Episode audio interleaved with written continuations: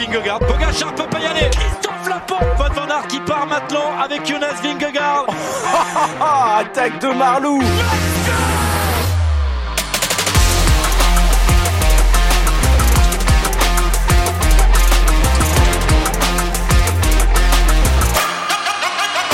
Bonjour, bonjour à toutes et à tous. C'est parti pour le débrief de la deuxième semaine du Tour de France. Une deuxième semaine qui nous a offert beaucoup, beaucoup de spectacles. Il y a beaucoup à dire donc dans ce podcast spécial avec moi aujourd'hui pour débriefer la deuxième semaine et le Tour de France après deux semaines. Étienne Gourceau de Dico du Sport. Salut Étienne. Salut Guillaume. Écoute, on vous promet de pas résumer ces deux semaines en 10 secondes. 10 secondes comme l'écart entre Jonas Vingard et Tadej Pogacar. Parfait. Parfait, exactement. on va pas faire ça en, 10 secondes, il y aura beaucoup plus hein, que, que, ces 10 secondes. Euh, bon, on sort ce podcast donc euh, le jour de la deuxième journée de, repos. Euh, deuxième journée de, repos, donc à la veille d'un contre-la-montre qui sera très très très important. On en parlera de ce contre-la-montre de, demain entre Passy et Combloux. Mais tout de suite, déjà pour commencer, ton avis sur cette deuxième semaine de course. Euh, est-ce que tu en es euh, content? Est-ce que pour toi, euh, tu as vu des choses que tu n'avais pas vues en première semaine? Qu'est-ce que tu en penses? Écoute, on, a vu, on voit que le duel Pogachar et, et c'est vraiment un duel plein avec deux coureurs vraiment de même niveau. Comme je pense qu'on a rarement vu sur un Tour de France deux coureurs de niveau aussi similaire. Il n'y en a pas un pour décrocher l'autre. Alors ça se joue un peu à, coup de, de secondes, de bonus ici ou là. Mais Rien que ça, ça magnifie, ça magnifie ce Tour de France. Et euh, on parle souvent de, de grands Tours de France et je trouve que l'année dernière, on a eu un très grand Tour de France.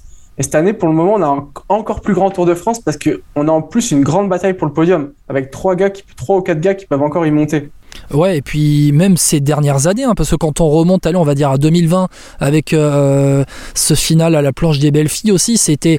Alors, c'était pas un énorme Tour de France, on va dire, dans la dramaturgie, dans l'intensité, sur, sur toutes les trois semaines. Là, c'était vraiment sur la fin, à la planche euh, des belles filles. Là, c'est vraiment depuis la première étape, euh, avec ce parcours dessiné et déjà compliqué, accidenté, pas décisif, hein, mais accidenté, escarpé dès le premier jour, ben, ça nous a offert déjà une bataille dès le premier jour. Et c'est vrai qu'en fait, ils nous poursuivent ça. On est en fin de deuxième semaine. Il n'y a que 10 secondes d'écart au classement.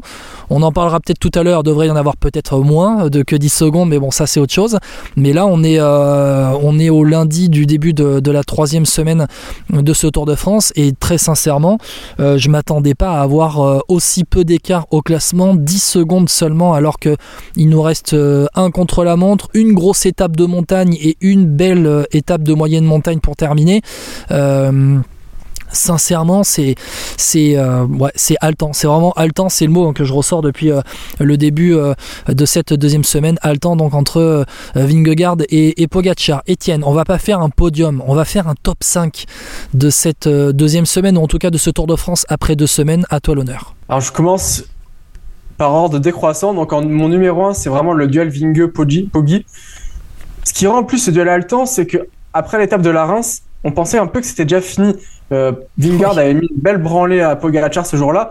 Et limite, le lendemain, on était, on était en train de se dire, bon, bah, il va encore reprendre une minute 30 dans la tronche et bah, ciao, bye bye, le suspense terminé. Donc ça, vraiment en numéro 1, parce qu'il nous offre un truc, vraiment, je comme je te le redis, au sort de cette cinquième étape, je n'y croyais pas, vraiment pas une seconde. Et t'inquiète, sur la course, c'était pareil. En numéro 2, mine de rien, on a quand même une super bataille pour le podium, chose qu'on n'avait pas eu en 2022, parce que vraiment, Garen Thomas avait pris un gros ascendance sur David Godu. On avait vite compris que David Godu euh, allait plutôt jouer la quatrième place que la troisième. Donc ça, c'est vraiment un gros coup de cœur. On voit Adam Yates, euh, Carlos Rodriguez, Jane Hindley sont encore capables même si l'Australien connaît des jours difficiles ces derniers temps, il bah, n'y a rien qui dit qu'il puisse pas se refaire après la journée de repos. Il est tombé, euh, il est tombé euh, avant-hier, donc euh, il peut aussi penser ses plaies, profiter de cette journée de repos pour penser ses plaies et revenir. On sait que c'est un coureur de troisième semaine. Quand il a fait 2 et 1 du Giro, à chaque fois, il a fait une très très grosse troisième semaine, notamment une très grosse dernière, dernière étape de montagne à chaque fois. Écoute, Guillaume, moi, en numéro 3, j'ai un gros coup de cœur. Alors, ils ont pas eu de chance hier sur cette étape-là qu'a gagné Woodpulse. Mais j'ai un gros coup de cœur pour cette équipe Israël, qui est vraiment une équipe offensive. Ils sont pas venus avec une grosse arme, contrairement à beaucoup d'équipes. Ils n'avaient pas un leader pour le classement général. Ils n'avaient pas un sprinter capable de leur assurer un top 3 à coup sûr. Mais c'est une équipe avec plein de bons éléments. Alors, il y a Chris Nellans, malheureusement, qui a été très malheureux hier, comme, comme je l'ai dit. Mais c'est un coureur qu'on a vu à l'avant, qui est passé tout près d'une victoire d'étape. Il y a le vétéran Michael Woods qui, lui, pour le coup, est loin de la maison de retraite, puisqu'on a souvent qualifié cette équipe de maison de retraite. Michel Bois. C'est ça. Lui, il est venu vraiment euh, en étant en grande forme. Enfin, il sortait d'une, quand il arrivait à Israël, il sortait d'une très belle saison. il est vraiment dans la continuité de ce qu'il fait. C'est vraiment un coureur d'ailleurs qui s'est bonifié avec le temps. C'est quelqu'un qui a 25-26 ans. Il était pas, c'était un, plutôt un anonyme du peloton. Il s'est révélé au-delà à 30 ans, euh, je dirais sur la Volta 2017, même peut-être un peu avant. En top 4, euh, bah, malgré tout, je trouve que les Français, même s'il y a eu cette victoire, Victor l'a fait, c'est un peu compliqué. Il y a un, gars comme Burgodo fait un excellent Tour de France, mais il n'arrive pas à trouver l'ouverture. Par contre, c'est vrai qu'il faut avouer que sa troisième place aujourd'hui, euh, vaut quasiment une victoire d'étape. Parce que quand tu vois la composition de l'échappée, tu te dis Burgodo 3, je pense qu'il lui-même aurait signé des deux mains. C'est un, très bon coureur. Je pense qu'il a le profil pour briller euh, sur, des, sur des courses à étapes d'une semaine pas trop montagneuses. Mais malgré tout, bah, tu regardes le classement général, Guillaume, bah, le premier français, il est 9 cette année. Contrairement à l'année dernière où Godu fait 4, il est 9ème. Alors, il y a eu un peu de mieux hier sur euh, l'arrivée à Saint-Gervais-Mont-Blanc. Guillaume Martin est 10ème. Euh, malgré tout, c'est quand même compliqué. On s'aperçoit qu'ils sont déjà à 14, les deux sont à plus de 14 minutes. C'est loin, hein. ils sont même très loin du podium. J'ai envie de dire que David Godu est déjà plus loin du podium cette année qu'il ne l'a été l'année dernière à la fin du Tour de France, en sachant que je pense que Geraint Thomas est un meilleur coureur pour le moment que Carlos Rodriguez. Carlos Rodriguez sera peut-être un meilleur coureur plus tard, mais le Geraint Thomas de 2022 est sans doute un peu plus fort que notre Carlos Rodriguez de cette année. Oui, et on verra aussi que c'est aussi par rapport au, parcours. Vas-y. C'est ça. Ton cinquième point. Euh, c'est le maillot à poids.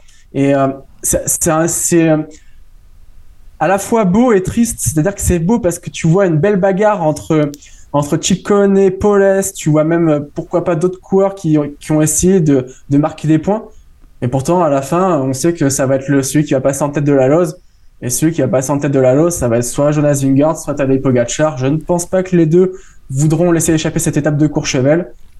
Et pour, donc, pour la quatrième année consécutive, on risque bien d'avoir un gars du classement général. Et j'ai envie de te dire, Guillaume, je pense que ce sera le maillot jaune qui sera maillot à poids cette année encore. Donc c'est un peu triste. C'est un peu triste, mais non, parce que c'est ce, ce maillot meilleur grimpeur, il a fait les, Enfin, on, a Virenque en tête, on a Vauclair, on a Julien Lafilippe aussi qui avait été C'est un peu le maillot de notre jeunesse, hein, ce maillot à poids. Et le maillot de notre jeunesse, c'est vrai que c'est un peu le maillot des Français aussi d'ailleurs. Il y a beaucoup de Français qui l'ont remporté entre entre l'avènement Viran, qui est le dernier, qui est donc Julien Lafilippe. Il y a eu Barguil qui a été un maillot à poids magnifique. C'était des grimpeurs, hein, tous ceux, à part peut-être Anthony Charteau qui était un peu euh, moins grimpeur. Salut Anthony. oui, qui a, qui d'ailleurs qui a fait quand même un très bon Tour de France 2010, mais je pense que c'est quand même le moins grimpeur de tout, du 21e siècle, malgré tout, sans le dénigrer les qualités d'Anthony Charteau. Euh, malgré tout, c'était quand même des grimpeurs à la Philippe, on l'a vu qu'en montagne, quand il est en forme, c'est pas, c'est pas un manche, Barguil, il fait quand même 10 des tours, mais c'est des gens qui le jouaient vraiment. Là, ça va faire une quatre, pourquoi pas une quatrième année où finalement on lui pose le maillot à poids sans qu'il ait à aller le chercher. on verra aussi. Hein. Ça mérite. Comme le maillot jaune, ça se mérite, le maillot vert, ça se mérite. Euh, bah, je trouve que le maillot à poids, il se mérite plus trop par rapport à avant. Je te, je, te, comprends. Après, on verra un peu plus tard, mais on verra aussi que euh, on est un peu dans ce cyclisme moderne où les gars, euh, où les gars, les favoris veulent tout gagner, tout simplement, et ils laissent pas grand chose aux autres, ils laissent pas beaucoup de miettes. Et ce qui veut dire que dans les grosses étapes de montagne, et eh ben, comme l'écart est tellement serré au classement général, il faut se bagarrer là où il faut faire la différence, là où on peut faire la différence, c'est-à-dire aussi dans les étapes de montagne où il y a beaucoup de points pour le classement de la montagne. Allez, mon top 5, je vais y aller. Étienne, ça va rejoindre un petit peu hein, ce que ce que tu euh, as dit, tout simplement déjà le duel Pogacar-Vingegaard 10 secondes d'écart après deux semaines de course. Euh, et si on battait et si on battait les 8 secondes? Et si on battait les 8 secondes de Lemon euh, Fignon? Et si ça jouait sur les champs? Et si, et si ça jouait sur un sprint, euh, sprint massif sur les champs, exactement. Bon, ça, on verra. Après, il y aura des. Moi, j'ai des sous-points un petit peu dans cette, euh, dans, dans, cette bataille pour Gatchar-Vingegaard, parce que ça n'empêche pas les suspicions et parce qu'il y a une guerre froide énorme entre UAE, et c'est le terme guerre froide sorti par euh, Matteo qui était avec moi samedi. guerre froide entre UAE et Jumbo, et c'est clairement ça aujourd'hui. Mon deuxième point, allez, je vais faire dans l'ordre du classement, c'est cette bataille pour le podium, ben, qui est très intéressante finalement. Euh, et on verra que ça concerne aussi des, lieutenants, hein, des lieutenants de, de Pogacar et Vingegaard enfin surtout Adam Yates, euh, qui euh, aujourd'hui est vraiment en forme et qui pourrait aussi profiter euh, de, de cette bataille Pogacar-Vingegaard euh, pour accéder au podium à, à Paris. Mon troisième point, ce sera David Godu parce que je voudrais qu'on fasse un point spécial David Godu. Il a il a dit après le Grand Colombier qui était à 100% et que bon, il y avait un, il voyait bien que les autres étaient trop forts, mais je veux qu'on fasse un point quand même sur lui parce que parce que parce que parce que euh, il s'est pas trompé d'objectif. Il fallait qu'il joue le général cette année. Euh, on est dur avec lui dans le sens où euh, on lui dit mais regarde, t'as fait quatrième l'année dernière, de toute façon tu ne pouvais pas faire mieux. Et là tu t'es euh, vendu du rêve en disant que t'allais jouer, en non, disant que t'allais jouer le clair. podium. En fait, il devait jouer le podium. C'était obligé. Tu termines quatrième d'un tour, l'année d'après, t'es en plus dans le début de ta carrière, on va dire, tu arrives dans les très belles années de ta carrière. Ben, il faut que tu joues le podium l'année d'après. Et il s'est pas menti à lui-même, fallait qu'il le fasse. Mon quatrième point, mon quatrième point, attends, mon quatrième point, ça va être les échappés qui ont enfin réussi à, à aller au bout, même si Jane Lee était allé au bout à la Reims, mais c'est vrai qu'on a eu de, après les écarts au classement, on a eu de vrais échappés maintenant qui ont pu se former avec les victoires de Bilbao, avec les victoires de Yann Izagir, de Kiatowski aussi, de Woodpulse, et des énormes bagarres en début d'étape pour prendre les échappés. Et puis mon, mon cinquième point, c'est quand même Jasper Philipsen qui a gagné à Moulins cette semaine, qui a gagné à Moulins mercredi, et qui, bon, voilà, si tout va bien, sera maillot vert à Paris. Euh, voilà, je vois pas comment il peut euh, éviter d'avoir ce, ce maillot vert. Très rapidement, Étienne, on va passer quand même, parce qu'il y a beaucoup de choses à dire sur cette deuxième semaine. On va être, euh, essayer d'être euh, très succinct dans, nos paroles. La bataille Pogacar-Vingegaard, 10 secondes d'écart après deux semaines de course. Bon, c'est l'un, voire le Tour de France le plus serré, on va dire, de ces 20 dernières années. non seulement il y a de il y a un écart très faible, mais on les voit tous les jours s'envoyer la, la tronche à se faire mal pour essayer de creuser sur l'autre. Alors, ça a été surtout Pogacar qui a été à l'initiative. Je trouve que Vingard fait, fait un magnifique défenseur. On a souvent, alors j'ai eu, j'ai eu l'occasion de le souligner déjà sur, sur les réseaux sociaux. Moi, le premier, j'ai souligné parfois ses failles mentales. J'en avais fait d'ailleurs un article pour Dico du Sport. Euh, après, euh, justement, sa prise de pouvoir à la Reims, à l'époque, je disais qu'il était certainement le plus fort en montagne, mais que son point faible, c'était sa tronche. Et je trouve que justement, dans la tronche, il a vraiment bien répondu parce que plusieurs fois, il a été distancé par, euh, par Pogachar. Et des fois, dans la tête, tu aurais pu exploser et les 5-6 secondes auraient pu se transformer en 15, 20, 25, 30. Au Puy de. Dôme, à Jouplane, notamment. Jouplane, c'est incroyable. Il est distancé pendant deux, pendant un kilomètre et demi. Il reste à 5-6 secondes et il revient et lui dit, gamin, Grand Colombier là, aussi. Au Grand Colombier. Oui, mais dans Jouplane, tu vois, c'est là que c'est intéressant parce qu'en fait, il a vu que sur le jump, sur le punch, Pogachar était au-dessus, on le sait. Euh, dans la filière courte, on va dire, dans la filière explosive, Pogachar est au-dessus de que Vingegaard. Mais par contre, Vingegaard avait dit on va arriver sur des étapes qui sont plus à ma convenance, c'est-à-dire moins sur des étapes où ça joue sur une montée sèche, sur un sprint.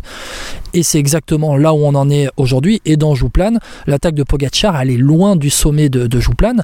Et au final, on a vu ce que Vingegaard nous a annoncé, c'est-à-dire que ben, il est là, il est au rendez-vous et il gère ses efforts. Et tu as l'impression que, et je regardais des images de l'année dernière sur les attaques de Pogachar sur le Tour de France 2022, où Vingegaard euh, sautait tout de suite dans la roue.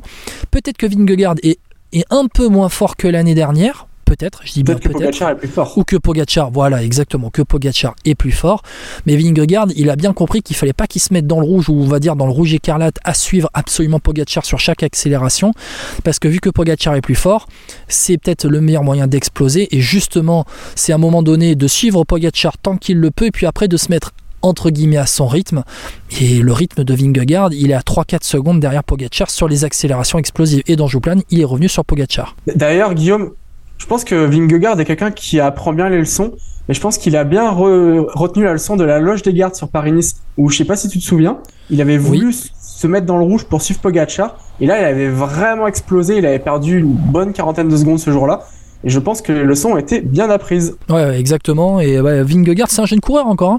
C'est un jeune coureur au final à, à ce très haut niveau, je veux dire. hein. Euh, le, le, le danois, euh, il a quel âge de danois? Tu Il doit avoir deux ans, deux, trois ans de plus que Pogacar, il était éligible au maillot blanc jusqu'en 2021. 26 ans, il a. 26 voilà, il a ans. 26 ans. euh, Jonas Vingegaard. Bon, et ben c'est un coureur qui apprend très vite. Il est euh, jeune hein, à ce à ce très haut niveau. Et au final, ouais, il, il, il apprend bien. Et tu vois que bon voilà, tout est étudié hein, et en fait c'est le point aussi, c'est ce point entre UAE et, Jumbo, la guerre froide, qui était le terme utilisé par Matteo et que je vais reprendre euh, avec toi, Étienne, c'est que c'est vraiment une guerre entre les deux équipes et euh, on voit même dans l'école s'il y avait de la place pour qu'il y ait deux trains côte à côte limite ils le feraient les gars. Euh, c'est impressionnant franchement cette bagarre qui est entre les deux. UAE euh, s'était armé après la défaite de l'année dernière en recrutant Adam Yates. Adam Yates aujourd'hui il est à 19 secondes du podium à 19 secondes de Carlos Rodriguez. Sepkus il est toujours au niveau. Et derrière les gros Shartner les Kelderman ben, les gars ils se tiennent aussi. Et, et c'est une vraie bagarre entre ces deux teams. D'ailleurs, un petit mot sur Adam Yates. Alors, je sais qu'il reste encore une euh, dernière semaine et que ben, justement, c'est parfois celle qui est fatale à l'anglais. Mais pour moi, il fait son meilleur grand tour de toute sa carrière actuellement. Il est ouais, incroyable. Alors, je regardais ses meilleurs classements hein, dans le débrief euh, d'hier, de l'étape d'hier. C'est quatrième au Tour de France, quatrième à la Vuelta ou au Giro, quatrième, euh, je sais plus, au Giro, je crois. Ouais, mais il fait quatrième du Tour de France 2016. Oui. Euh, où entre le quatrième et le 10-11e, il n'y a pas beaucoup d'écart. D'ailleurs, Bokemolema, quand il a sa défaillance à Saint-Germain-Mont-Blanc, il passe de deuxième à onzième du général, en perdant seulement je dis seulement, c'est énorme, il perd 4 minutes. Donc euh, cette année, un, un Yates, s'il perd 4 minutes, eh ben, il recule que de deux places. Mais tu te rends compte que c'est aussi un peu dans la tête quand tu es lieutenant. Et pour Sepkus, c'est pareil, parce que Sepkus, il est sixième du général, mais il n'a pas la pression de jouer euh, quelque chose pour l'équipe. Il est au service d'un leader. Et pour Sepkus, on sait que la défaillance, elle a été mentale pendant la plupart, de, la, plupart du temps dans, sa carrière quand il était dans le rôle de leader. Et Sepkus, américain aujourd'hui, il est sixième, il c'est un excellent lieutenant. Il a fait le même rôle avec Roglic sur le Giro et il applique encore ça sur le Tour de France avec Vingegaard. Tout à fait. De toute façon, c'est clair qu'il a été. Bah, maintenant, Sepkus, il a plus de 30 ans, donc je pense que il se plaît bien dans ce rôle d'équipier. Alors, c'est pareil. Je te parlais d'Adam Yates. Je pense que Sepkus fait aussi le meilleur grand tour de sa carrière malgré tout, parce que on, l'a souvent vu faire des relais monstrueux, mais on l'a jamais vu avec une telle constance en montagne pendant, plus de deux semaines malgré tout. Ouais, ouais, ouais. Et puis euh, pareil, hein, ça, en vient aussi à ce qu'on a vu sur le Giro. Euh, bon, euh, il était en dehors du top 10, hein, Sepkus sur le Giro, mais le rôle qu'il a eu auprès de Roglic en montagne était assez énorme. le point, Pogacar, Vingegaard, 10 secondes d'écart. Euh, je te demanderai un pronostic tout à l'heure, comme ça je te laisse le temps de réfléchir un petit peu. Est-ce que toi. Sur le Tour de France, sur, la fin? Pas sur le vainqueur final? Sur le vainqueur final, quand tu vois 10 secondes. Allez, je, te demande maintenant, je te demande maintenant ton pronostic. Pour moi, ça sera Jonas Vingard, malgré tout. Je reste sur, le pronostic de début de Tour de France. Et combien d'écart au classement? Je suis curieux, vas-y. Tu vois le, record de C89 hein, euh, tu, tu, vois le record battu? Non, je Moins de 8 secondes à l'arrivée? Je pense qu'il y aura moins de 30 mais je pense qu'il y aura entre 15 et 30 secondes. Entre 15 et 30 secondes. Je, pense, je, pense, je, pense, que demain, il peut vraiment lui reprendre un peu de temps, il peut lui reprendre une vingtaine de secondes. Il faudra qu'on regarde, hein. faudra qu'on regarde euh, les duels hein, aussi entre Pogacar et Vingegaard sur euh, sur les contre-la-montre, voir aussi ce que ça a donné cette année. Mais c'est vrai que. Eh bien, normalement, c'est Pogacar gagne contre Vingegaard à Laval. Vingegaard bat Pogacar, mais un Pogacar un peu en vacances à Libourne. Et l'année dernière, Vingegaard bat, bat Pogacar du côté de, de Rocamadour. De Rocamadour, mais avec une fin de Tour de France où Pogacar était très émoussé et où euh, ça s'était déjà joué dans, dans, la montagne. Mais c'est vrai que notamment on pense, euh, eh bien on pense au contre-la-montre. C'était à Paris-Nice, c'était un contre-la-montre, mais aussi euh, moitié équipe, moitié individuelle. C'est-à-dire que c'était le premier temps qui était pris sur la ligne d'arrivée. Et Vingegaard avait remporté ce contre-la-montre. C'était à, Dampierre en, en Burly, dans le Loiret, et Pogacar avait terminé, avait terminé cinquième et l'écart était de 23 secondes à la fin et euh, avait pu compter hein, notamment sur Juan Denis, Tobias Foss, Eduardo Affini à, à cette époque-là. Là, ça sera du, du 1 contre 1, mais c'est vrai que c'est vrai que Jonas Vingegaard a une légère avance hein, sur, le contre, sur les contre-la-montre et contre-la-montre du Dauphiné. Vingegaard, il termine deuxième de ce contre-la-montre à 12 secondes de Michael Bierg. Donc à voir hein, ce que ça va donner. Moi je te donne allez un écart entre je te donne une quinzaine de allez, entre 10-15 secondes d'écart à l'arrivée à Paris entre Vingegaard et, et Pogacar. Euh, peut-être qu'au Markstein encore Pogacar reprendra des secondes de bonif mais bon ça on, verra. Toi quand tu vois Pogacar et Vingegaard euh, je, te coupe mais pour, ce chrono heureusement que euh, que Yates c'est pas troisième général parce qu'il aurait pu faire ah, jouer un rôle pour Pogacar justement et puis faire un petit point de mire pourquoi pas dans Domancy par exemple exactement Et, mais exactement, c'est tu, tu fais bien de le dire. Euh, c'est vrai que bon, alors, il y a deux minutes c'est d'écart au départ des dispersion. contre-la-montre, hein. mais c'est Mm. vrai que ça aurait pu être une tactique des, des UAE. Ah, c'est pas, ils ont pas inventé, ils auraient pas inventé l'eau chaude en faisant ça. Non, c'est clair. Ça, ça a déjà été vu dans, dans le tour et dans le cyclisme. Euh, quand tu vois Vingegaard et Pogacar, Étienne, est-ce que tu as des suspicions? Je te pose la question comme ça parce que forcément après l'étape de samedi dans, dans les grandes, les, grandes poêlées qui se mettent, euh, est-ce que toi il y a quelque chose qui t'interroge dans leur performance euh, quand tu vois ce qu'ils sont capables de faire, leur niveau qu'ils ont depuis le départ, euh, la bagarre qu'ils ont euh, depuis le départ au Pays Basque, est-ce que toi ça t'interroge? Alors sans, sans je- tu vas me dire que je botte peut-être en touche, mais alors on peut on peut s'interroger. Effectivement, c'est vrai qu'ils font des choses exceptionnelles, que ça soit en termes de temps de montée ou même d'intensité de d'attaque. Mais finalement, c'est un débat qu'on n'aurait pas euh, entre, euh, par exemple, entre un Manchester City et un Real Madrid qui pourraient faire des matchs exceptionnels. Ou par exemple, regarde, entre Alcaraz et Djokovic qui ont joué 5 heures à une int- intensité exceptionnelle hier. Et euh, on se posera jamais cette question que tu viens de me poser tout à l'heure. ou joueur NBA qui joue 80 matchs par saison et qui arrive, euh, qui arrive à des performances exceptionnelles en finale NBA après plus de 80 matchs dans la saison. Oui, on a le droit de s'interroger. Oui, le vélo, comme n'importe quel sport, est forcément touché par le dopage. Oui, ceux qui, enfin, oui, ceux qui se dopent ont souvent un temps d'avance sur ceux qui cherchent. C'est c'est une vérité. Maintenant, euh, est-ce que le vélo est plus euh, touché par le dopage en 2023 que d'autres sports Clairement, pour moi, non. Je dirais même moins que d'autres sports. Donc, euh, ce qui m'embête dans le débat, c'est qu'on se la pose uniquement en vélo et en athlé. Et voilà, par extension, en haltérophilie aussi. La- J'aimerais bien qu'on se la pose dans cette question, j'aimerais bien qu'on se la pose dans chaque sport, en fait. Que ça Et je soit. Je pense que là, on pourrait, on pourrait vraiment en parler mieux. Ouais, Parce que ouais, ouais. là, finalement, c'est un peu un débat de schizophrène, quelque part. Je suis d'accord avec on toi. aime le vélo, on est les seuls à s'auto-flageller, finalement. Je, je suis d'accord avec toi par rapport à ça. Je suis d'accord avec toi par rapport au fait qu'on s'autoflagelle dans le cyclisme. Euh, et c'est vrai, en fait, Jonas Vingegaard, il, il s'est exprimé après l'étape de d'hier, après l'étape de dimanche, arrivé à Saint-Gervais-Mont-Blanc. Euh, forcément. euh, Forcément, les interrogations euh, montent quand on voit les, temps de montée, quand on voit euh, les accélérations qui sont et, et la forme qu'ils ont après deux semaines. Euh, Vingegaard qui euh, a déclaré on est complètement propre, chacun de nous dans l'équipe, je peux le garantir à tous, personne ne prend rien euh, d'illégal. Euh, il dit aussi oui, je comprends tout à fait les questionnements à ce sujet à cause du passé de notre sport.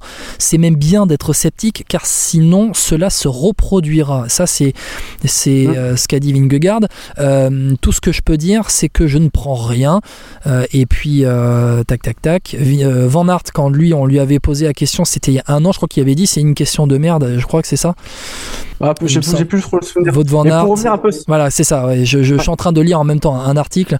Euh, Van, Aert, euh, Van Aert, lui, avait rétorqué, voilà, il y a 12 mois, c'est une question de merde par rapport euh, à ça. Euh, le maillot jaune qui, voilà, qui comprend hein, que ces derniers jours menés à un rythme infernal ont pu soulever des, des questions. C'est vrai que nous allons plus vite, plus vite même que. Y a-t-il, il a ajouté donc en référence hein, aux exemples du passé. Bon, forcément, quand tu vois un maillot blanc, un maillot jaune à la lutte avec un Danois qui a le maillot jaune sur les épaules, tu penses à qui? Rasmussen Contador, 2007, c'est Exactement. ça? De 2007, exactement. Tu peux penser à ça. Ma- Maintenant, On peut penser à ça, bien sûr. il, il fallait. Je, je pense que dans ce débrief aussi, il faut pas qu'on ait, faut pas qu'on ait lu de la question. Ça devait Non. être évoqué. Il faut pas être non plus euh, sceptique euh, à l'extrême, mais il faut savoir se poser des bonnes questions parfois. Il faut savoir se poser les questions aussi pour faire avancer le sport. Et, le cyclisme aussi, ben, par rapport à son passé, comme a dit Vingegaard, est forcément suspect. Forcément. Le cyclisme ne pourra jamais y échapper. Euh, les performances sont extraordinaires. Quand on monte sur un vélo, on sait, on peut comprendre ce qu'endurent les gars sur le, sur le vélo. Mais les gars aujourd'hui sont à un niveau exceptionnel. Et c'est vrai que les écarts au classement général interrogent, peuvent interroger. Maintenant, voilà, on a posé ça. Euh, toi comme moi, je pense qu'on n'a aucun fait pour dire ils sont Non. dopés. Donc maintenant, bon voilà, on verra bien. Je voulais, je voulais quand même revenir sur les temps de montée. Alors, c'est clair qu'ils sont impressionnants. Cependant, tu pourrais je vais repartir de Marie Blanc. Euh, le record avait été battu de deux minutes quasiment par, euh, par Vingord. Mais tu t'aperçois que il y avait déjà eu des suspicions en 2020 sur ces temps de montée de Marie Blanc. Ça avait déjà beaucoup parlé à l'époque. Et tu t'aperçois que finalement, Godu, il fait le même temps que montée que Pogachar il y a trois ans. Donc est-ce que, enfin, en fait, Ouais. on n'en finit plus avec ces histoires de temps de montée. Je pense qu'il y a aussi euh, des progrès matériels. D'ailleurs, on en- je trouve qu'on ne parle pas assez de la guerre de matériel qu'il y a dans le vélo depuis 2-3 ans. Je suis entièrement d'accord avec toi, Étienne. On n'en parle pas assez euh, parce que enfin, je pense que le vélo, euh, d'une année ou à une autre, si ton vélo il est moins bon, bah, je pense que c'est l'ensemble de ton équipe qui est moins bonne. Alors, Oui. voilà, faudrait pas... alors, d'ailleurs, sur ça, il faudrait pas que ça dérive comme la Formule 1 ou la moto. Mais, Alors euh, justement, alors moi justement, je vais, je vais, euh, je, je- alors je, je vais embrayer sur ce que tu dis et je pense que dans le cyclisme, on devrait plus traiter la- les mécaniques, en tout cas les vélos, la- la- le sans côté mécanique du mécanique, vélo. hein. Comment? Pas sans parler de dopage mécanique, mais vraiment de progrès technologique. Non, non, je, ne parle pas, justement, je ne parle pas de dopage mécanique. Je, je, on, on met beaucoup en avant dans la Formule 1, pour regarder beaucoup la Formule 1, on met beaucoup en, en avant les avancées. À chaque fois, euh, bon, Red Bull, dans Red Bull pour le prochain Grand Prix, va nous livrer de nouvelles améliorations sur leur voiture. Et, ça, en fait, c'est des choses qui sont mises en avant. Les départements de recherche et de développement, dans la soufflerie notamment, sont mis en avant en Formule 1, sont beaucoup mis en avant. Et ça fait partie, mais ça fait partie entièrement du sport. Et je pense que dans le vélo, ça ne fait pas justement assez partie de ce sport parce qu'on a pendant des années vu les avancées dans le vélo. Euh, alors c'est vrai qu'avec les moteurs, les- la fameuse affaire des moteurs de l'époque quand chez la Rabounen notamment, euh, autour des Flandres. À cette époque-là, on, on avait vraiment des, des grosses interrogations par rapport à ce qui était. Mais il faut- je pense qu'il faudrait se pencher dans le vélo pour que ça soit beaucoup plus euh, compris par le public. Euh, cette guerre, cette guerre des vélos aujourd'hui est très importante. Il faudrait qu'on traite beaucoup plus la question du matériel, comme on le traite en Formule 1, pour justement dire aujourd'hui, ben, les équipes, elles, euh, elles ont ça, ça, ça et ça, et ça pourrait expliquer notamment. Je, sais pas, je te dis ça comme ça. le recrutement d'un Peter Sagan, par exemple, chez, euh, par exemple chez Total Energy, puisque Peter Sagan, en pré-retraite chez Total Energy, a ramené Specialized chez Total Energy et donc a permis à Total Energy d'avoir des vélos performants aussi. La bataille, elle est là. Plus t'as une équipe personne- qui a de budget, Jumbo UAE, plus t'as une équipe qui a de budget, plus t'as une équipe qui peut avoir des vélos et les meilleures améliorations et les dernières améliorations. Et ça, et ça a donné Turgis plusieurs fois top 5 de monuments, dont un podium. Ça a donné Burgodo qui a quand même franchi un gros step encore une fois depuis deux ans. Euh, C'était quand même une équipe qui était. C'est bien que tu parles de la Total Energy parce que de- entre 2015 et 2020-21, c'était quand même une équipe qui était très déclinante. Ouais. Et on est passé d'un stade où tu avais un Pierre Roland qui, qui pouvait jouer une étape de montagne à chaque Tour de France, un Vauclair qui brillait, à une équipe qui était franchement devenue euh, limite à se poser la question à savoir s'ils avaient leur place sur le tour. Là, je pense qu'ils ont prouvé qu'ils l'avaient quand même entre Pierre Latour et, et Burgodo. euh, C'est quand même, enfin, ça gagne pas, mais ça fait 2, 2 et 3 quand même. Ouais, exactement. Et puis ça a permis aussi de, de gonfler un peu les, les budgets. Voilà, je pense Mm. qu'il fallait qu'on parle de cette question-là. Faut dire aussi, et là ça va être des faits, et vraiment juste des faits, euh, sans vouloir non plus se, se cacher hein, de, de ce qui se passe, fermer les yeux par rapport à ce qui peut se passer, mais encore une fois, on n'a pas de fait. C'est que maintenant, quand le Tour de France passe, les routes sont refaites, le bitume est tout neuf et rend parfaitement bien, les vélos sont bien meilleurs qu'avant. Rien que par exemple les, les transmissions, euh, transmissions électro, électriques euh, sur euh, les dérailleurs, ben, tu peux gagner, euh, tu, tu, tu y gagnes forcément dans, dans ta gestion, euh, dans ta gestion de, d'une montée. comment? Sauf quand ça plante. Sauf quand ça plante, exactement. Et ça, je pense qu'Étienne, non, t'as- pas, t'as pas vécu ça Si? Non, je suis trop, trop pauvre pour avoir de tel Ouais. matériel, malheureusement. Exactement. Non, mais voilà, il, il faut aussi évoquer cela. Et puis, et puis il y a un point, euh, c'est qu'on refait les routes, les vélos sont meilleurs, les entraînements sont beaucoup meilleurs, le niveau moyen du peloton s'est largement élevé et on arrive à des euh, niveaux qui sont euh, énormes. Et j'ai l'impression aussi que les grosses étapes de montagne sont plus courtes qu'avant. Aussi. Ah bah oui, à l'époque, c'était des, c'était des 210, 220, 6, 7 cols dans la journée. Et ça, on en avait l'habitude. Aujourd'hui, c'est beaucoup moins le cas. Aujourd'hui, c'est beaucoup moins le cas. Et donc, ils arrivent, entre guillemets, plus frais dans les, euh, étapes de montagne avec moins de cols. Même si on voit des grosses, grosses bagarres au, euh, au début et les grosses peignées qui se mettent au début pour prendre des échappées, par exemple, comme on a vu samedi. Mais c'est vrai aussi que les étapes sont un peu plus courtes. Et on a vu, regarde, je prends l'exemple, c'est l'étape d'hier, dimanche. L'étape, elle faisait 150 km, non? 140, semble. ouais, 148, quelque chose comme ça, oui. Ou 180, et c'est samedi que ça faisait 150. Ah non, je tourne les pages, je te laisse, vas-y. Euh, il me semble que tu as raison. Alors aujourd'hui, c'est 180, enfin, pardon, hier, c'était 180. Exactement. Et avant-hier, c'était 148. Alors je. 151,8, voilà. Jusqu'à y Donc tu, tu avais Jouplane, mais avant t'avais que alors t'avais eu trois Pourtant, cols il y de première catégorie, mais t'avais que 150 bornes de course. Quand, euh, alors, on peut, on peut faire des recherches, mais je- j'ai toujours en tête l'étape de Courchevel Euh, celle que gagne Virenque en 97, je pense qu'il y a trois. Vas-y, fais ta recherche, on t'entend taper en même temps, on t'entend tapoter, vas-y, vas-y. Ok, je suis, Non, t'inquiète, t'inquiète pas, c'est le direct, on y va. Eh ben, je vais, je vais pas, je vais peut-être pas la retrouver. Tu vas peut-être pas la retrouver. 97, tu me dis?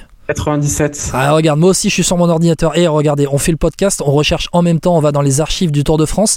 Tu me dis que c'est la- laquelle étape? Celle de Courchevel que gagne Richard Virenque. Celle de au- Courchevel, au qui est la moins 14e étape. Donc euh, Virenque qui l'emporte devant, Devant Ulrich, et, euh, Ulrich et Escartine 3e. Et l'étape, l'étape, l'étape, elle fait euh, 148 km. 148, mais il y a trois énormes cols dans la journée, il me semble. Et sachant que cette année-là, il y a une étape, bah, celle, celle d'Arcalis, où ils font, ils font euh, col de port, ils font Envalira, Ordino et, euh, et, euh, et Arcalis. C'est une étape à plus de 5000 mètres de dénivelé, celle-là, par Ouais. exemple. Ah ouais. Non, voilà, il, fa- il fallait qu'on en parle. Il fallait qu'on en parle de ça. On en est déjà à pratiquement une demi-heure de podcast. On va avancer parce que le là, premier avec point. le premier point dont on a parlé, euh, on va redescendre dans le classement la bataille pour le podium quand même, Étienne, parce que là, après deux semaines de course, donc euh, le podium et la troisième marche hein, du, du podium, elle est occupée euh, donc par, euh, par, par, par Carlos Rodriguez, mais Adam Yates est juste derrière. Jane Lee a un petit peu craqué. Jane Lee, comme, comme on a dit, malheureusement, je pense qu'il se ressent un peu de sa chute d'il y a deux jours. Et euh, on sait que quand on est diminué, déjà que sur le Tour de France, quand on est à 100%, c'est dur. Ouais. Quand on n'est pas à 100%, c'est encore plus dur. Tu, tu penses que aujourd'hui, euh, qui, qui est en meilleure position On- moi, moi, pour moi, c'est Adam Yates qui va terminer sur le podium à Paris. Je, je sens dans la dynamique qu'Adam Yates va accompagner très loin Pogacar, que Rodriguez va tenter de, de rester hein, euh, au contact, mais on a vu notamment dans l'ascension de Saint-Gervais-Mont-Blanc qu'Adam Yates, eh ben, il est très en forme, même si tu sens que peut-être il peut craquer en troisième semaine, mais mais, mais, mais, il est là, il est là pour accompagner euh, Pogacar et il est en mission Adam Yates. Il a été recruté pour ça. Bah, disons que si euh, s'il survit à l'étape de la Loze et qu'il est troisième, je pense que c'est pas Mark Ken qui va prendre un éclat, parce que c'est une étape qui lui conviendra bien mieux que la haute montagne, où il était censé être un peu plus faible que d'autres. Donc euh, tout se jouera pour lui mercredi. Exactement. Tout je pense que pour la UAE, il y a d'autres objectifs qui sont plus prioritaires. Bien évidemment. Après, on verra bien dès le contre-la-montre, parce que si Carlos Rodriguez dans le contre-la-montre, il prend un éclat, qu'Adam Yates est pas mal, ça peut aussi, euh, ça peut aussi changer pas mal de choses. Je regarde ce qu'avait fait Carlos Rodriguez sur le contre-la-montre l'an dernier de la Vuelta, où il termine septième, il terminait quatrième de ce contre-la-montre, qui était en milieu de Vuelta, vers Avant Alicante, euh, exactement, où il termine à 1,22 de Remco Evenepoel sur euh, 31 Très km. Il terminait, euh, il terminait à 22 secondes de Rémi Cavagna, par exemple. Très costaud. Exactement, et il avait collé 20 secondes à Simon Yates qui avait terminé donc septième de ce contre-la-montre. Voilà un peu pour le, hum, allez, on va Podium. dire pour le podium. Jane Lee se ressent de sa chute. C'est là que c'est malheureux, c'est que le vainqueur, euh, le vainqueur du Giro de l'année dernière, il était bien parti, le vainqueur de la Reims, et puis il a chuté, était pris dans cette chute au début, hein, au début de cette étape vers vers Morzine, et puis il s'en est ressenti en. On l'a Oui. vu que quand on a eu un gros plan sur lui dans, le- dans Jouplane, quand il était lâché, ou juste Alors. avant qu'il se fasse lâcher, c'est là qu'on a compris qu'il était, et puis il était bien tombé, parce que quand tu vois comment son maillot, il est râpé, euh, il a dû bien tomber. Même si plutôt Labora avait annoncé sur ses réseaux sociaux qu'il avait été pris dans la chute, mais visuellement, on avait vu que le cuissard déchiré et le maillot déchiré exactement que, que dans Jouplane. On redescend un peu dans le classement parce qu'on a une bataille des, lieutenants quand même. Euh, quand on voit euh, aujourd'hui que Adam Yates, lieutenant de Pogacar, est quatrième du général et que Sepkus, lieutenant de Vingegaard, est sixième du général, les deux, Adam et Sepkus, ils vont jouer un rôle prépondérant dans cette bagarre aussi pour la victoire finale. Mais les deux font certainement leur meilleur grand tour de leur carrière pour le moment, en sachant qu'il reste encore une troisième semaine. Donc ça veut dire qu'ils sont vraiment. Quand Kuss a embrayé, il est arrivé qu'il y ait que Pogacar dans la roue. Quand Yates a embrayé, il est arrivé qu'il y ait que Vingegaard dans la roue. Donc ça, ça veut tout dire. C'est-à-dire que même les leaders ont explosé derrière. Ouais. Donc ça, Et- ça veut vraiment tout dire. Ouais, et on sent vraiment que les deux, quand ils embrayent, alors aujourd'hui, c'est plus Sepkus qui craque en premier par rapport à Adam ça se voit au classement général, où euh, Adam est à 5,40 de Vingegaard et Kus est à euh, 9,16, mais c'est vrai qu'on on sent que Sepkus a aussi la bonne jambe, et qu'au final, Vingegaard, tant qu'il est maillot jaune, et que Adam Yates emmène Tadej Pogacar, Bon, pour l'instant, ça a marché. On va voir si ça va marcher pour euh, la suite. On redescend encore un peu, plus bas dans le classement. On voit Pelo Bilbao et Simon Yates qui sont 7 et 8e à 10, 11 et 10, 48. Les deux, allez, on va dire, c'est une hiérarchie qui, euh, se dessine. C'est un, euh, les deux devraient se bagarrer pour la 7e, 8e place. Sepkus, il semble bien en forme aussi pour, la 6e place. Hein. on, a, plusieurs bagarres. La première et la deuxième place, Vingegaard pour Gatchar. La troisième place, Rodriguez, Adam Yates, Jane Lee. 6-7, Kus, euh, ouais, on va dire pour la sixième place, Kus Bilbao, Simon Yates. Et puis après, on va dire pour l'entrée dans le top 10, de la 9e à la 12e, entre Godu, Martin, Gall et Pitcock, euh, c'est très serré. Et David Godu, tu sens, alors je voulais faire un point de David Godu, tu sens qu'il est de mieux en mieux. Et encore une fois, comme, comme je disais dans, dans le top 5, fallait pas qu'il se monte à lui-même, David Godu, après la quatrième place l'année dernière, il fallait qu'il tente de jouer général. Ça n'a pas forcément euh, marché cette année. Peut-être qu'il grattera encore une place au classement général d'ici l'arrivée à Paris, mais en tout cas, il fait ce qu'il devait faire en fait, David Godu, et il s'est pas menti à lui-même. Alors, il s'est pas menti à lui-même sur cette gestion de, classement général. Je pense malgré tout qu'il se ment un peu à lui-même quand il dit qu'il est à 100%. Je pense qu'il est un peu moins fort qu'il ne l'était en 2022. Parce que malgré tout, il est quand même derrière un, un. Certes, peut-être qu'Adamiet c'est beaucoup est plus fort que l'année dernière, mais bah, Godu était quand même largement plus fort. Là, il se retrouve 9 minutes derrière. Ouais, mais pourtant, tu vois, David Godu, on l'avait vu sur euh, le podium de Paris-Nice en début de saison, on Oui, sentait bien parti. Et puis c'est vrai qu'après, quand tu le vois dans les Ardennaises, il craque avec euh, le problème d'allergie. Et là, euh, aussi avant les, les championnats de France, il était pas au top. On devait y croire, Et c'est ça. pourtant, on, on y croyait, on y croyait vraiment. Il y avait vraiment de quoi y croire après ce qu'il avait montré dans, après ce qu'il avait montré ben, déjà à, à Paris-Nice. Oui, c'est vrai que David Godu, comme je le disais, il était vraiment bien parti sur ce Paris-Nice. Mais je pense qu'il y a un truc qui a coincé. Alors, il y a eu ses allergies au mois d'avril. Et euh, Un, deux, bah, trois, c'est- des efforts un peu à contre-temps où t'es pas bien. Et des fois, ça peut peser aussi sur le long terme. Et je pense qu'il lui a manqué euh, ce petit truc en plus pour, pour être là. Alors, je pense qu'il ça aurait été dur, quoi qu'il arrive, de jouer le podium. Mais il aurait pu bagarrer pour la cinquième place sur ce Tour de France, à mon avis. Ce qui est déjà énorme. Parce qu'il faut pas sous-estimer la valeur d'un top 10, par contre. Il faudrait pas, c'est ce que Thibaut Pinot l'a bien dit. D'autres le disent aussi à, raison. Faire 9e ou 10e de Tour de France reste une excellente performance, malgré tout. Même si on, est un peu triste de pas avoir un Français plus haut. Oui, parce que finalement, David Godu, ce qu'on veut, c'est une progression. Quand il fait quatrième du tour, on l'attend troisième l'année d'après. C'est ça. Moi, j'aurais bien aimé le voir au moins dans la continuité dans un top 5. Après, David Godu, euh, ben, comme, on- comme j'ai dit, il s'est pas menti à lui-même. Il s'est battu avec ses armes. Il a tenté de suivre tant qu'il a pu. Il a fait la course qu'il devait faire pour être placé au général, pour, pour avoir la place qu'il a aujourd'hui. Il a tout fait à la pédale sans tenter euh, de grosses échappées. Oui. On a vu hier, euh, dimanche, il a commencé à vouloir aller dans une échappée pour reprendre du temps tout de suite et a été repris euh, par les Jumbo Visma qui n'ont pas laissé le, le coup à partir. Bon voilà, Jum- euh, Jumbo, David Godu, il est là où il, de- où il doit être, il est à sa place et au final 9 du classement général. Ben, devant lui, il y a quoi? Il y a un vainqueur de grand tour avec Simon Yates, il y a un Pelo Bilbao qui est un très bon coursier du niveau de. David Godu et qui s'est pla- replacé exactement en partant justement dans une échappée en deuxième semaine. Euh, Sepkus qui est un des meilleurs lieutenants au monde avec Adam Yates qui est quatrième du général, Jane Lee vainqueur de Giro, Carlos Rodriguez pépite espagnol euh, annoncé qui est très euh, qui est très bon, qui fait euh, qui fait le Tour de France qu'a fait David Godu l'année dernière tout simplement. Euh, voilà voilà où on en est aujourd'hui. Tout est pense, logique. Sans sa chute sur la Vuelta, aurait très certainement fini devant Juan Ayuso à la troisième place du classement général. Aussi, c'est vrai. Tu as raison de, de le rappeler que ben voilà que, que Carlos Rodriguez aussi jouait le podium hein, pendant très longtemps sur cette sur cette Volta. Bon, on va passer à la suite quand même parce qu'il y a beaucoup de choses à dire. On a parlé du général quand même. Euh, on a parlé de cette bagarre aussi entre UAE et, et Jumbo. Euh, faut qu'on parle un peu. Allez, des échappés, parce qu'on a eu des échappés qui sont allés au bout dans cette deuxième semaine. On va rappeler, tiens, dis-moi, euh, est-ce que tu es capable de me citer les vainqueurs de vainqueurs d'étape sur cette deuxième semaine? Alors tu, tu pars de mardi. mardi. De mardi. Est-ce que je peux reprendre les, est-ce que je peux reprendre les profils pour me remettre? Alors mardi c'est euh, Pelo Bilbao normalement. Ouais. Exactement, à Issoire. Donc mercredi, Ensuite. mercredi Moulin c'est Jasper Philipsen. Exactement.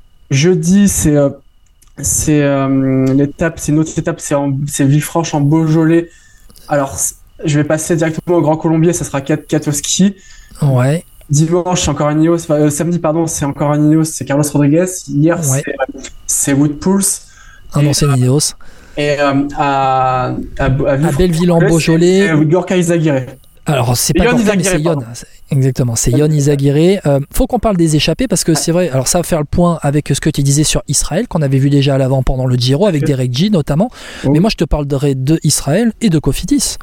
Les deux équipes sont au ni- La Bahreïn, exactement, puisque ils ont remporté deux étapes en une semaine, mardi, dimanche avec Bilbao et. euh, comment? À chaque fois en baroudeur finalement. Et- Exactement, deux étapes, c'est ça en baroudeur, en échappé avec Bilbao et Pouls.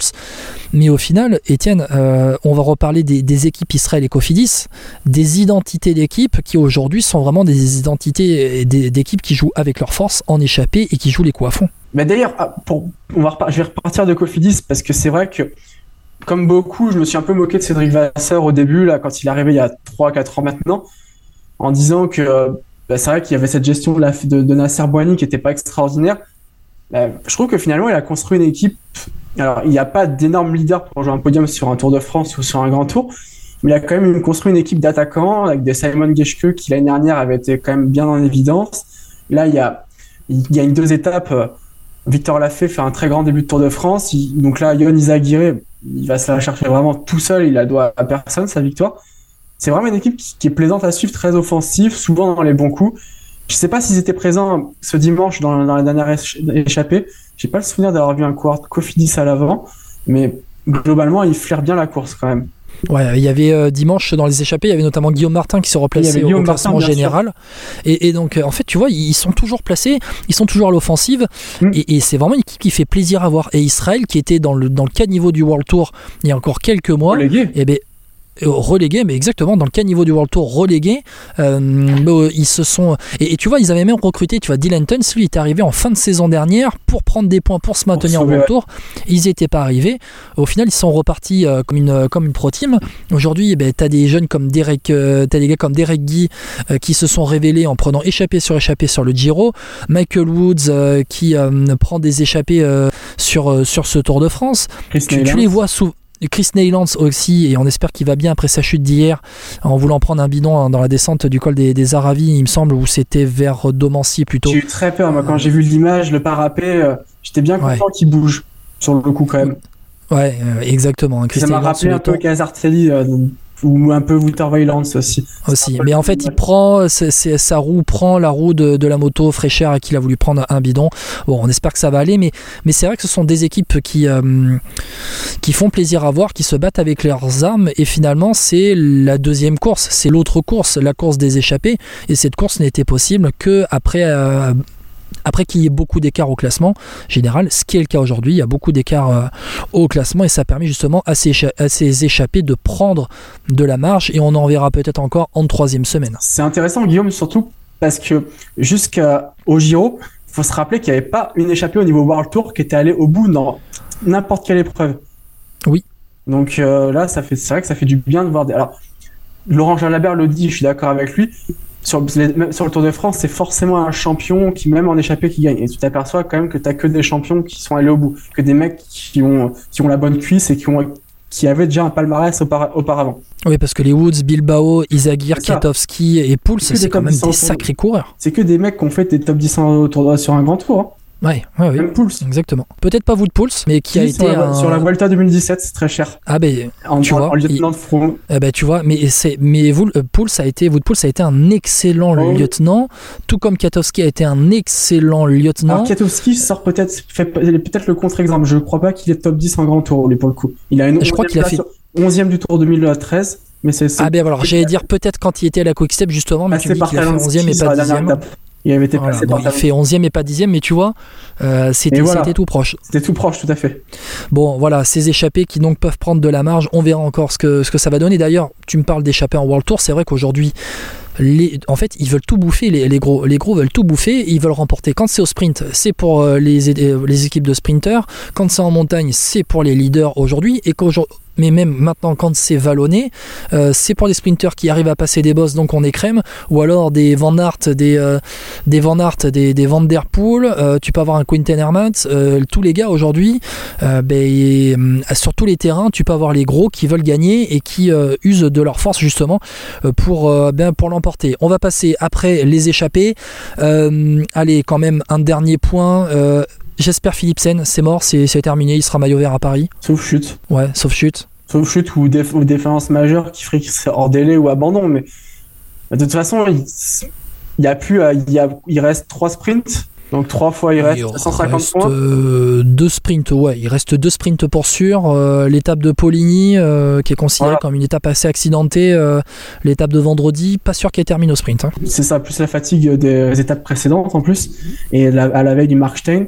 Et il a, euh, pas, il a pas loin de 150 points, il a 144 points d'avance. Donc il a trois sprints massifs d'avance. Donc euh, bah oui, bah, sauf, sauf catastrophe, je pense que c'est plié. Il te bluffe, Jasper Philipsen. On a vu notamment dans le sprint de mercredi à Moulins où il était sans Van Der Poel, sans poisson pilote, et il y arrivait quand même. On en a parlé déjà tous les deux justement dans un podcast précédent, euh, le fameux Jasper et les garçons. Forcé- forcément. Tu l'avais la ref Je l'avais, j'avais double, ref, Guillaume. J'avais c'est Hélène et les garçons plus euh, la référence de Patrice Evra qui avait parlé des petits garçons en parlant d'Arsenal un soir de 2000 Ligue des Champions. C'est vrai. Et, euh, oui, tu t'aperçois que que Philipsen, bah, dès qu'il fallait sprinter, au pire c'était deuxième. Donc à partir de là, il mérite son maillot vert. Il y a rien à dire. Exactement, Jasper Philipsen, impressionnant. Et d'ailleurs, ça interroge hein, pour les, en tout cas les deux sprints au su- sur, euh, en tout cas, on va dire au moins pour le sprint de Bourg-en-Bresse, parce que celui des Champs-Élysées, tout le monde veut le gagner, mais au moins pour le sprint de Bourg-en-Bresse qui arrivera euh, mardi, mercredi, jeudi, euh, je me demande si les autres équipes de sprinteurs vont prendre la course en main, parce qu'après après la raclée que leur a mis Philipsen, il y a eu 5 sprints depuis le départ du tour, il fait 4 victoires, une deuxième place à Limoges. Bon, franchement, je suis, moi je suis les autres équipes de sprinteurs, je mets un de mes gars euh, à l'avant dans l'échappée, et puis bah, Alpecin, vous voulez la victoire d'étape avec Jasper Philipsen encore? Allez-y. C'était déjà notre débat, ça, justement, cette- sur ce fameux débrief post Exactement. quatrième victoire de Philipsen. Euh, Et d'ailleurs, Alpecin dira dans la foulée, ben, nous on a déjà gagné 4 victoires, euh, si vous voulez la victoire, roulez. Donc ça va être une bataille de dupes, et pour Bourg-en-Bresse, bout, pourquoi pas. hein. C'est une échappée, une échappée de, de plaine peut aller au bout, on va, on va voir. on a déjà vu ça. on va voir ce que ça va donner. Exactement, exactement. On va voir ce que, ce que ça va donner. Étienne, tu voulais parler du maillot à poids. Ça va être le dernier point dont on va parler pour cette deuxième semaine. Le maillot à poids, euh, toi, c'est une bataille qui te fait plus rêver. Moi, j'en ai parlé vite fait avec euh, Mathéo, il me semble, c'était avec toi, je sais plus, euh, en fin de semaine. Ça me fait plus du tout rêver le maillot à poids. Peut-être parce qu'il n'y a pas de Français qui se bat pour, ce maillot, mais L'année dernière, aujourd'hui, dans la bataille de points. Ce fut le cas, on a vu des Français se, bat- se, se, se batailler, mais c'est vrai que ça fait. Même, même Bardet qui gagne en 2019, ça me fait pas rêver, honnêtement. Euh, parce qu'il gagne sur une seule étape, donc c'est un peu, c'est un peu particulier. Je l'avais même oublié, tu vois. Ouais, voilà, tu vois. Tu me le rappelles. Mais je pense que le barème, il n'est pas bon. Alors, je- en fait, ils l'ont changé justement après la victoire d'An- d'Anthony Charteau, on en a parlé tout à l'heure. Et c'est vrai que tu vois, il y avait trop de points, trop de gros points sur des cols qui étaient trop loin de l'arrivée. Et j'ai voulu comprendre qu'ils aient changé en 2011, l'année où Sanchez le gagne, pour que ça soit quelqu'un du, un bon grimpeur, quelqu'un capable de, de, gagner sur des arrivées au sommet qui puisse le gagner. Mais là, je sais pas. Est-ce que est-ce qu'il faudrait revoir le barème? Comment faudrait le revoir? Euh, C'est compliqué parce que si tu re- reviens à, l'époque des années 2000, tu peux re-avoir quelqu'un qui est pas vraiment un grimpeur qui le gagne. Faut pas que ça se transforme non plus au- en classement de meilleur baroudeur.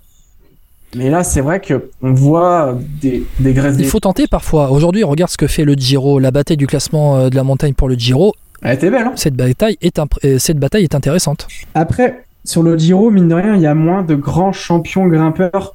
C'est le Tour de France, c'est l'objectif majeur de tout le monde aussi. C'est vrai. on a eu des, des... puis il n'y a pas eu de d'immenses bagarres sur le Giro comme il y a sur le Tour de France aussi. On n'a pas vu des des Roglic, Geraint Thomas. Euh, si tu as vu une attaque, euh, est-ce que tu as vu sur le Giro une attaque d'un des deux avant un kilomètre de l'arrivée? De, de ceux ceux qui arrivent au sommet Je pense pas. hein. Ouais, non, non, non. Là- Non, mais t'as raison. Après, c'est ce qu'on disait aussi dans le top 5 de début de, de podcast. Euh, Aujourd'hui, les deux, ils veulent tout gagner. Il y a tellement peu d'écart au classement que là où ils peuvent faire la différence, c'est justement dans ces arrivées. Je pense pas qu'ils veulent Alors gagner. après, tout dépend de ce que veulent faire les. Eh, Exactement, je pense pas. Mais Ils le gagnent parce que voilà, ils sont au-dessus. Maintenant, tout dépend de ce que veulent faire les équipes aussi des, des étapes. L'étape d'hier, dimanche, eh ben, il y a eu. Alors, il y a eu circonstances de chute en début Mm. d'étape. pas l'oublier celle-là. Mais, mais exactement. Mais au final, euh, ben, l'échappée est allée au bout, donc les échappés ont pris les points et les favoris n'ont pas pris de points au classement de la montagne. C'est ça, c'est ça. Mais s'il n'y avait pas eu la chute, on était comme dans un scénario où la Jumbo voulait pas laisser partir encore. Oui, il y avait qu'une minute hein, Ah, au il- moment où il y a la chute. hein. C'est ça, il- sachant que dans la chute, il, il y a Van qui est sérieusement touché, et je pense qu'il y a deux ou trois coéquipiers de, de, du leader qui, qui sont aussi euh, dedans sans forcément être tombés, mais qui sont pris. Et Vingegaard qui passe pas très loin, justement, de, de cette chute. Ouais. ouais. Vingegaard qui passe pas très loin. Euh, D'ailleurs, euh, quand vous allez au bord des routes, faites attention, vraiment, Faites attention. Voilà. Euh, bon, Ouais, ça, se et- trans- ça fait deux jours de suite où la, la fête est un peu gâchée par, par le public parce qu'il y a cette histoire de moto. Tu, je sais que tu voulais en parler aussi en début de débrief. ouais, Ils sont fautifs. ASO est aussi fautif de ne pas avoir barriéré les 500 derniers mètres parce qu'on sait que c'est la folie. Mais c'est vrai que le public, comportez-vous bien avec les coureurs. C'est pas compliqué d'être sur les bords. On peut encourager, mettre une ambiance de folie et tout. Mais, mais c'est des images qui font vendre en plus. En plus, il y, en a un qui se rapproche, l'autre derrière va forcément se rapprocher parce que bah, la vue est barrée et ça fait un effet entonnoir qui est terrible. Et j'ai l'impression euh, que le public des Alpes est beaucoup moins discipliné que le public des Pyrénées. Et pourtant, on a beaucoup fustigé les Basques, euh, mais comme quoi, comme quoi, ils sont peut-être plus, euh, plus disciplinés. Mais c'est vrai que il y a un plus gros public dans les Alpes. En plus, vu que c'est en troisième, ça va ça va être en troisième, fin de deuxième, Oui. début de troisième. C'est là où le tour va se jouer, donc c'est là où tu as envie d'être, contrairement C'est vrai. Euh, D'ailleurs, hein, par rapport aux motos, c'est que là, on va, on va, on va passer au classement. On va passer au classement. Étienne, classement général. Donc, on rappelle les classements hein, de, de cette, euh, de la fin de, de cette deuxième semaine de, de tour avant le contre-la-montre de demain. Euh, Vingegaard, Vingegaard Pogacar, 10 secondes d'écart seulement au classement. Euh, L'épisode des motos, si c'est Pogacar qui passe en tête de Jouplane, il y a que 4 secondes. secondes. Il y a que 4 secondes d'écart hein, au classement général. Donc, comme quoi, un tel épisode aussi peut eh bien, euh, peut eh bien Après- influencer le, le classement général. On va dire aussi qu'il y avait deux photographes, enfin en tout cas deux motos. C'était le photographe de l'équipe et le caméraman de France Télévisions. Bon, bref, la réalisation de France Télévisions, on y voit mieux de l'hélicoptère qu'avec la caméra moto, donc on n'en a pas besoin.